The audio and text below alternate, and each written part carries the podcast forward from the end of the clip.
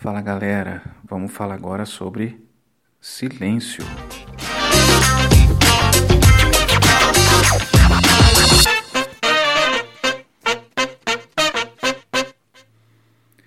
Pois é, galera, vamos falar sobre silêncio, a importância do silêncio na nossa vida, né? Às vezes a gente não se dá conta nessa vida tão agitada que a gente tem, como é importante o silêncio na nossa vida.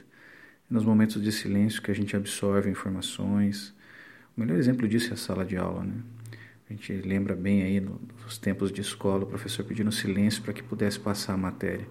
Então é nesse momento do silêncio que a gente absorve conteúdo, informação. É muito importante que a gente tenha ele na nossa vida. E a gente tem visto que cada vez mais esses momentos de silêncio são escassos.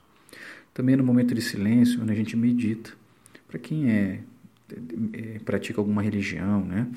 É nesses momentos onde a gente consegue uma conexão melhor com o nosso ser interior, com a nossa espiritualidade. É muito importante porque nos traz calma, tranquilidade e equilíbrio para tocar o dia a dia. A gente também tem um momento do silêncio criativo. Né? Então, é no momento de silêncio, muitas vezes, que a criatividade vem, a gente une ideias, os pensamentos se concretizam na nossa cabeça, dando um norte, muitas vezes, para projetos que a gente tem assim por diante. Existe um livro que eu gosto muito, é, do Domênico de Masi, que é o Ócio Criativo, que apesar de ele falar sobre uh, a união aí, né, das ciências, da faculdade, do trabalho, né, mas ele também é, lida com o momento do ócio, né, esse momento que muitos acham que é vagabundagem, mas não é. É aquele momento onde você muitas vezes acha o silêncio no meio do caos que a gente vive no dia a dia e com esse silêncio a gente consegue produzir mais e, e ser mais assertivo, né? De repente situações que a gente tem vivenciado e respostas que a gente não acha, nesse silêncio a gente acaba encontrando, né? Então a gente vai passar algumas dicas, né? Eu vou passar, na verdade, algumas dicas que tem funcionado para mim, espero que funcione para vocês também. A gente pode estar tá compartilhando depois mais informações, mais ideias bacanas, quem tiver pode estar tá postando aí na sequência, beleza? A primeira delas é que você tenha momentos propositais de silêncio. Escolha algum momento no dia para você não fazer nada, não falar nada para você ficar paradinho, você e você mesmo, para que você se ouça, para que você pense como foi seu dia, para que você resolva os problemas internos que você teve e consiga se resolver naquele dia. E ficar quieto é diferente de ficar em silêncio, tá?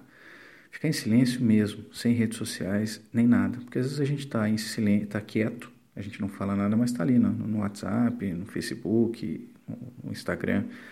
Então a gente fica realmente em silêncio. Outra maneira também é procurar não emendar um livro no outro, uma série na outra, né? um episódio de uma série direto no outro episódio, a gente começa a assistir um atrás da outra. É ruim, não é legal. É bom a gente parar um pouquinho, terminou uma série, para, reflete sobre aquilo, absorve aquilo para você passar para uma outra, porque é nesses, nesses intervalos é que a gente absorve, a gente entende melhor o que está acontecendo. É, desligar redes sociais seria uma outra maneira também. Você desliga por uma, duas horas no dia. Desliga as notificações, né? se você usa o smartwatch, tira ele para que ele não fique vibrando no, no, seu punho ali, você queira saber quem ligou. É uma maneira que você tem, de repente, está se desconectando um pouquinho da vida é, agitada que a gente leva e possa ter momentos de silêncio que são tão importantes para a gente.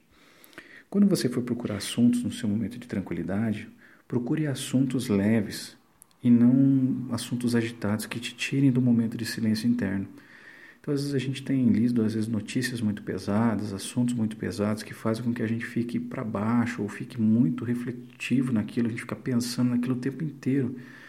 E aquilo muitas vezes tira a nossa paz interna, a gente não consegue às vezes nem dormir pensando naquilo.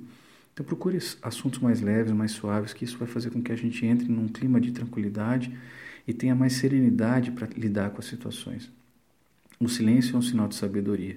Então, se a gente souber trabalhar ele dentro da gente, a gente consegue dar passos importantes.